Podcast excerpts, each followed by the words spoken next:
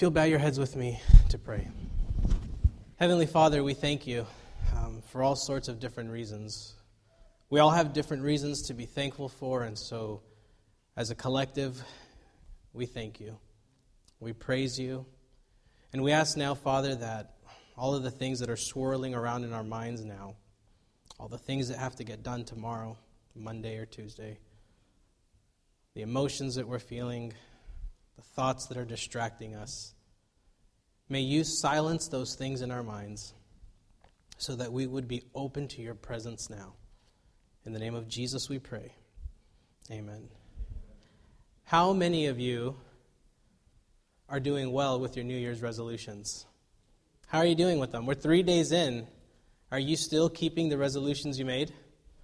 Let me, let me ask this question How many of you have followed your daily reading plan for the Read Your Bible in a Year? Most of you. If it helps, don't raise your hand. Have any of you not read up on day number three? I missed yesterday. So if it makes you feel any better, I did that for you. I purposely skipped a day. I whispered its intentions and uh. You know, so so many times with these New Year's resolutions, we, we kind of begin to beat ourselves up because we don't do it. And then we say, Well, I already missed, so I'm not gonna I'm not gonna keep up with it. But that's superstitious. If you are one of the people that bought one of the one year Bibles or you have one of these one year Bibles and you really want to get through it, if you miss a day, it's okay to double up the next day. If you miss a week, it's okay for you to double up in weeks. Let's say you get to July and you haven't been reading, you can always read all of it. You will not be penalized.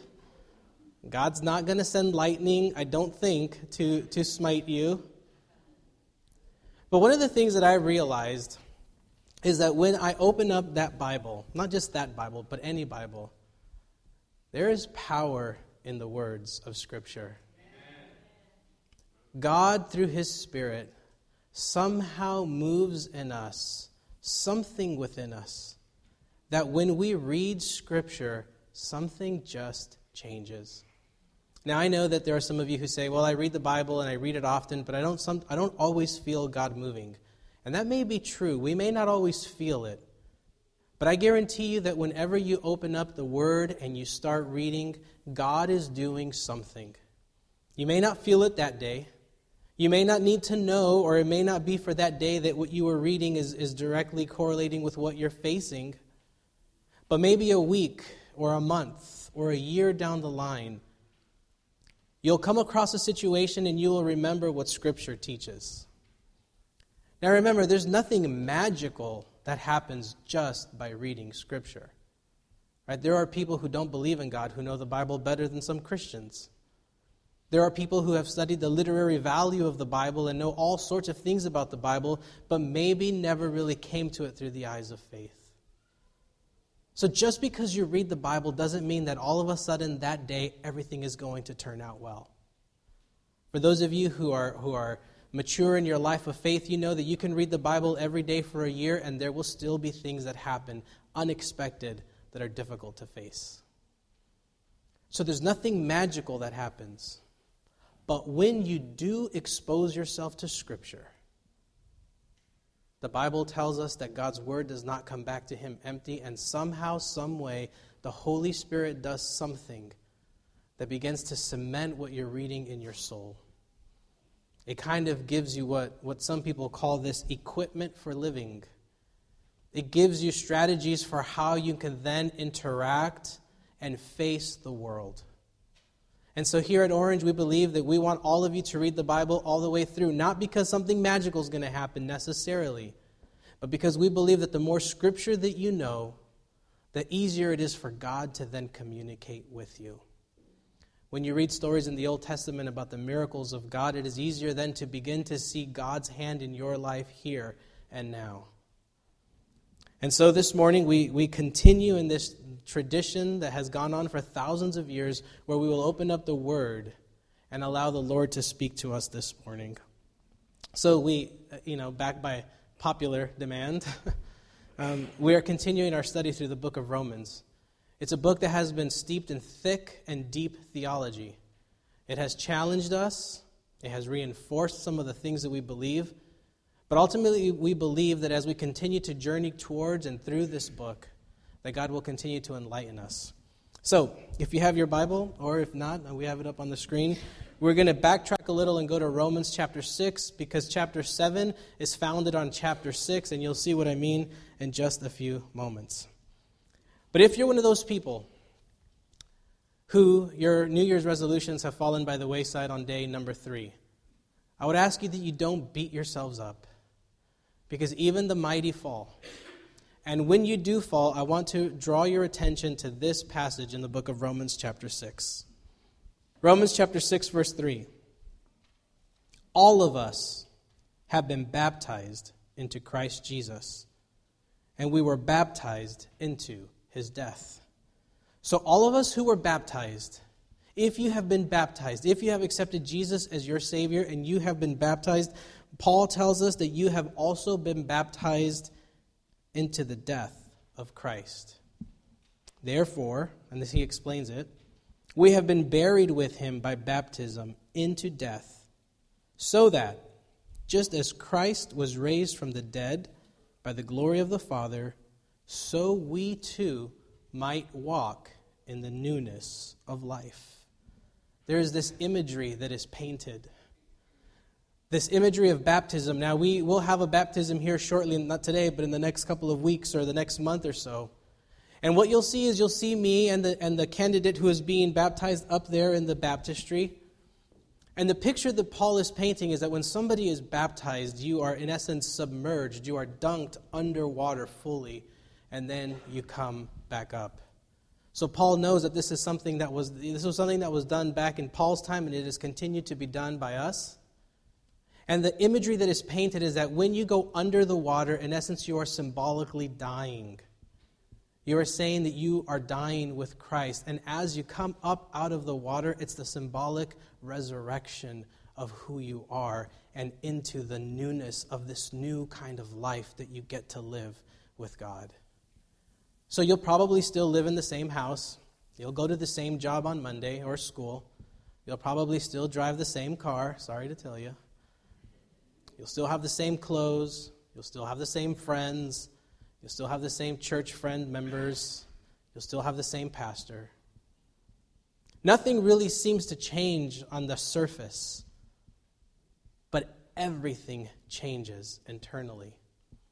Because now you can have the assurance and the surety and the guarantee that just as you were submerged and now you come up out of the water, you have died with Christ and you are now being resurrected in the same sense that Christ is resurrected, of course, symbolically. Now, some of you are like, this is confusing. Yeah, I know. Sometimes the Bible can be confusing.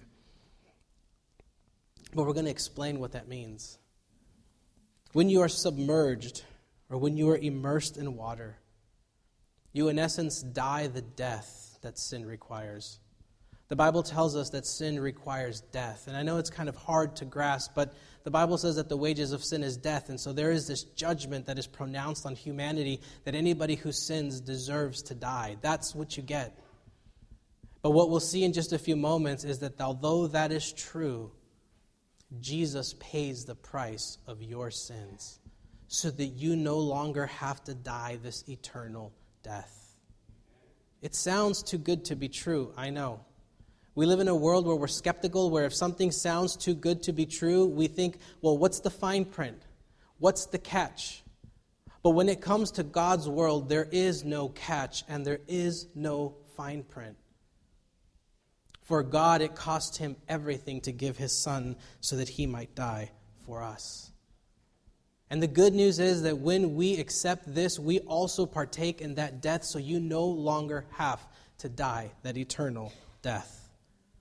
It's kind of like, and this has been kind of a difficult, it's difficult to really explain this, and I understand. But imagine that you are a third string player, which means that you're not a, let's say, I don't know, I'll be fair. Last year, the Seattle Seahawks won the Super Bowl. It's a football, right? And um, There, there's probably a quarterback who's third string deep. I don't know his name. No one knows the third string quarterbacks. No one knows you if you aren't a starter, if you're not the guy that plays the game. But that third string quarterback, he gets a ring that says that they are Super Bowl champions, even though he didn't play one single play in that entire game he still gets all of the acclaim. He still gets all of the accoutrements. He still gets to be on the Super Bowl winning team. He gets to say that I am a Super Bowl champion, even if he didn't play one single snap. And so his friends or the other teams in the NFL are probably like, Yeah, you were on that team, but you didn't play. But it doesn't matter because if you have that ring, you're still a Super Bowl champion. And I think in some ways, this life of spirituality and what we're reading here when we are immersed in this baptism with Christ is that even though you didn't play the single snap in that Super Bowl, you still get in. Not because of what you are able to do, but because of what God has already done for you.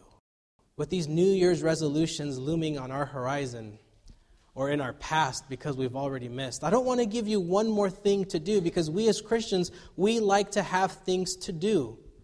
We like to have, I like to have a checklist of the things that I must do in order to feel like I am being a good Christian and a good Seventh day Adventist.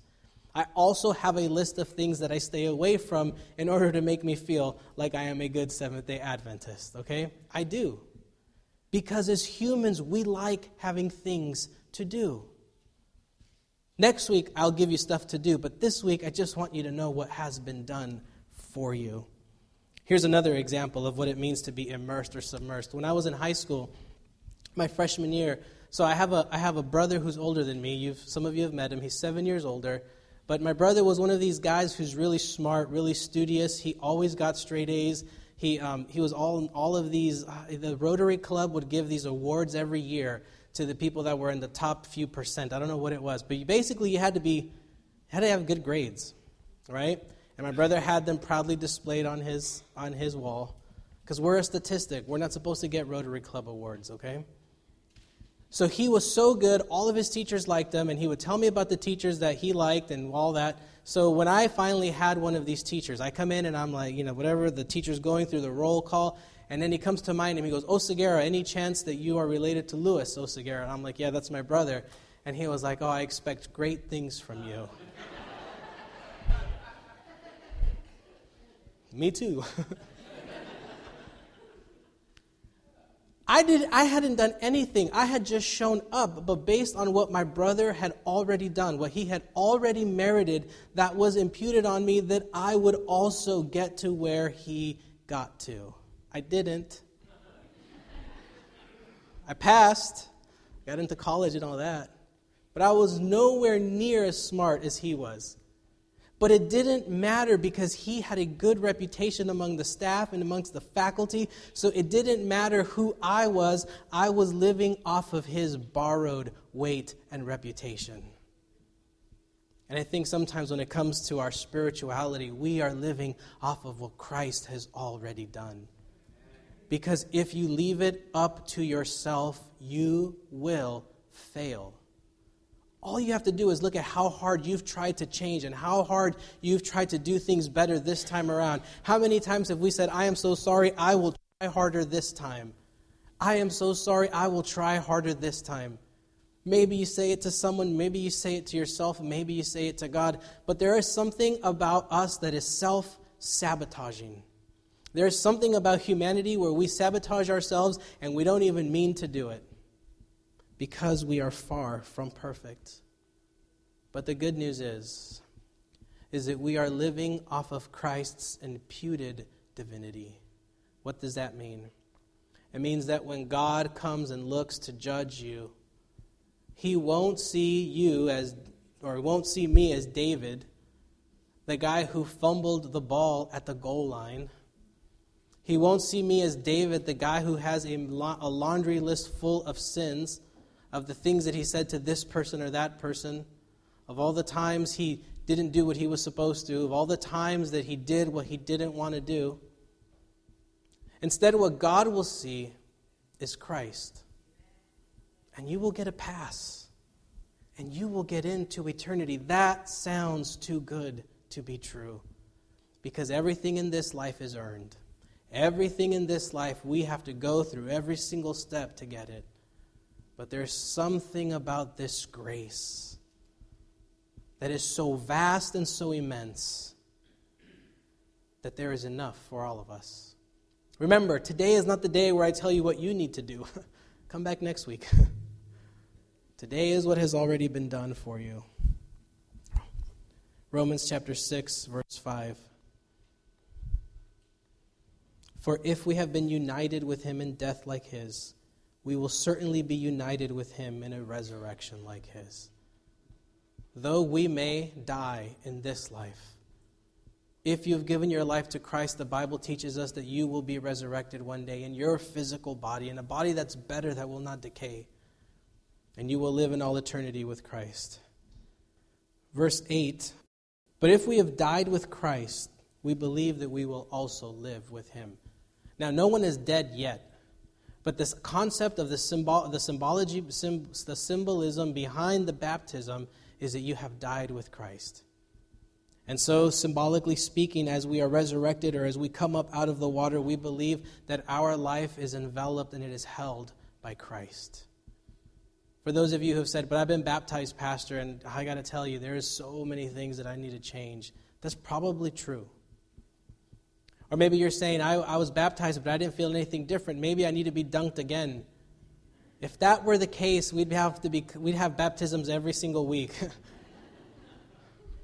the water doesn't wash away the sin. Baptism doesn't wash away the sin. That's the wrong symbol, symbolic way to understand it. The death of Christ on the cross washes away the sin. Baptism is just a symbolic portrayal, public declaration that we accept this Christ and his sacrifice. And when we come out of the water, we want to walk different than we've been walking previously. When we come out of the water, we are making a decision that we now want to live in the path that God is creating for us. A path in which there are a million things that we need to do. But the forgiveness and the salvation is given to us by Christ. The death he died he died to sin once for all. But the life he lives, he lives to God. If we are living in, uni- in unity with Christ, we are called to live a life that is living for God. Not for you, not for your advancement in this world, not for you to look good in front of your church friends, not for you to look good in front of your job. But the life that you live, you must live for God. In the front of my Bible, I have these, these pages that are paper clipped in there every day. And in Galatians chapter 1, it says this For I am not now seeking the, for am I now seeking the approval of man or of God? Or am I trying to please man? If I were trying to please man, I would not be a servant of Christ. In this new year, as we wrestle with Romans, as we continue to con- come back to the fact that Christ has given us salvation, that He paid for our salvation with His life. We are called now to live a life that gives honor and glory to God. Not a life that gives honor and glory to yourself, but one that gives honor and glory to God.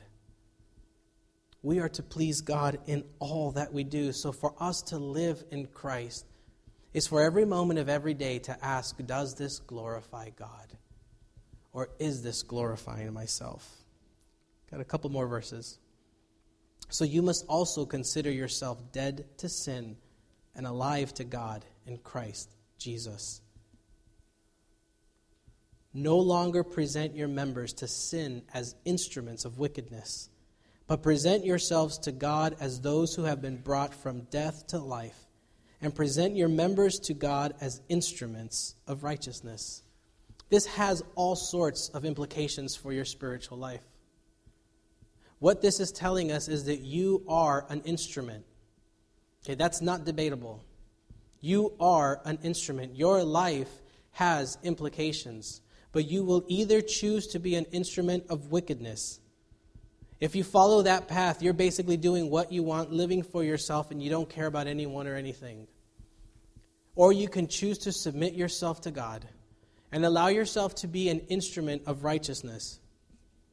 And what that means is that by living a life that submits to God, it is that you live completely trusting that God will lead you going forward. It is about reading the words of Jesus and trying to live them out to the best of your ability. It is about reading scripture from page to page, looking to see what is God calling you to do. And ultimately, it's about praying this prayer God, may your will be done.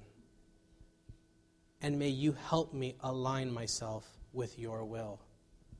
Don't ask God, what is your will for my life? That is still living for yourself and being self centered.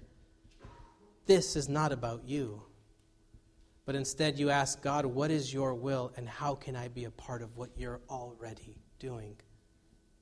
Because when we look at the whole drama of life, it's not really you who's on trial.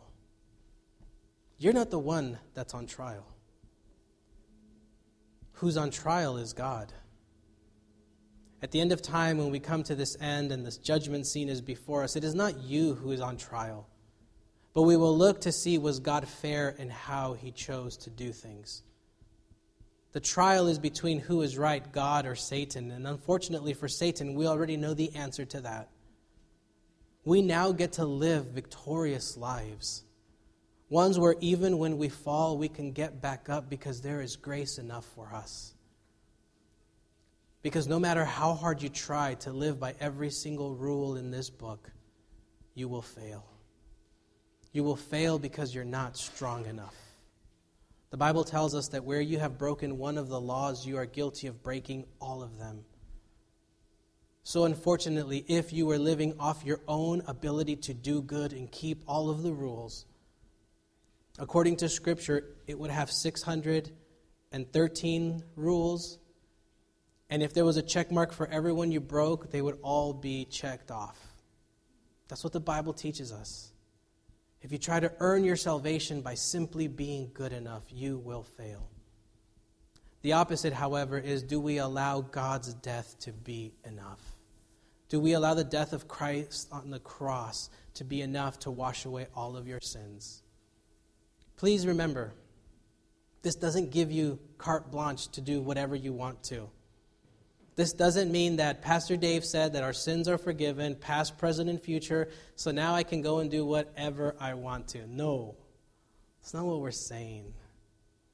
What we're saying is that when you've accepted that this, when you have accepted this free gift of grace, your only possible reaction is to live a life that lives in thanksgiving and gratitude for what Christ has already done for you.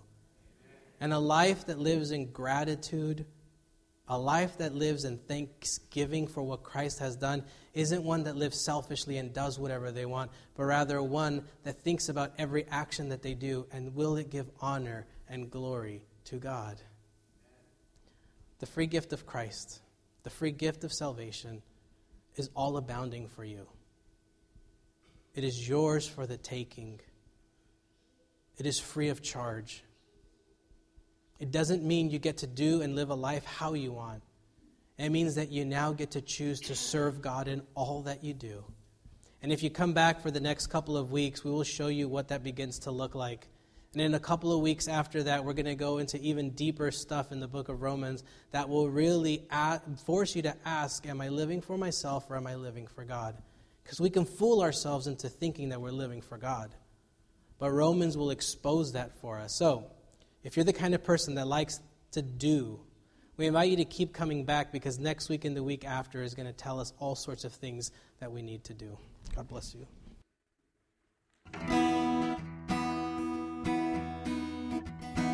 Sing over the mountains, over the mountains and the sea. Your river runs with love for me, and I will open up my heart. Let the healer set me free. I'm happy to be in the truth, and I will daily lift my hands, for I will always sing when your love came down.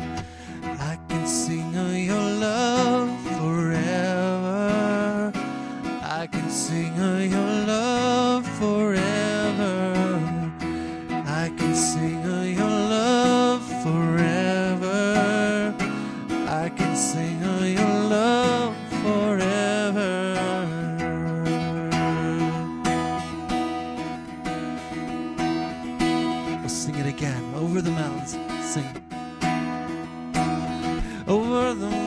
mountains and the sea, your river runs with love for me, and I will open up my heart.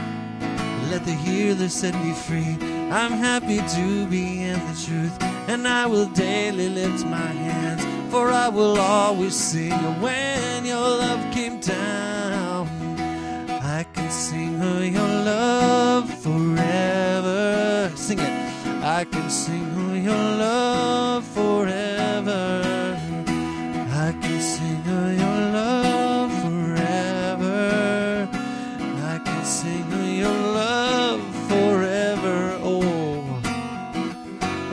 Feel like dancing. It's foolishness, I know. But when they see the world through your eyes, they will dance with joy like they're dancing now. I can sing of your love forever. I can sing of your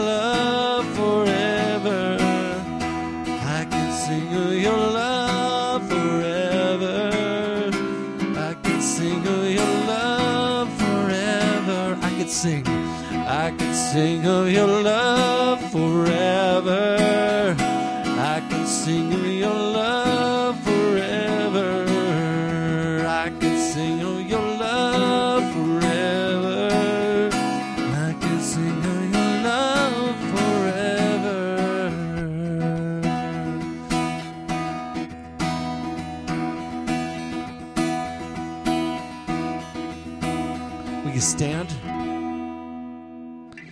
we sing one last song.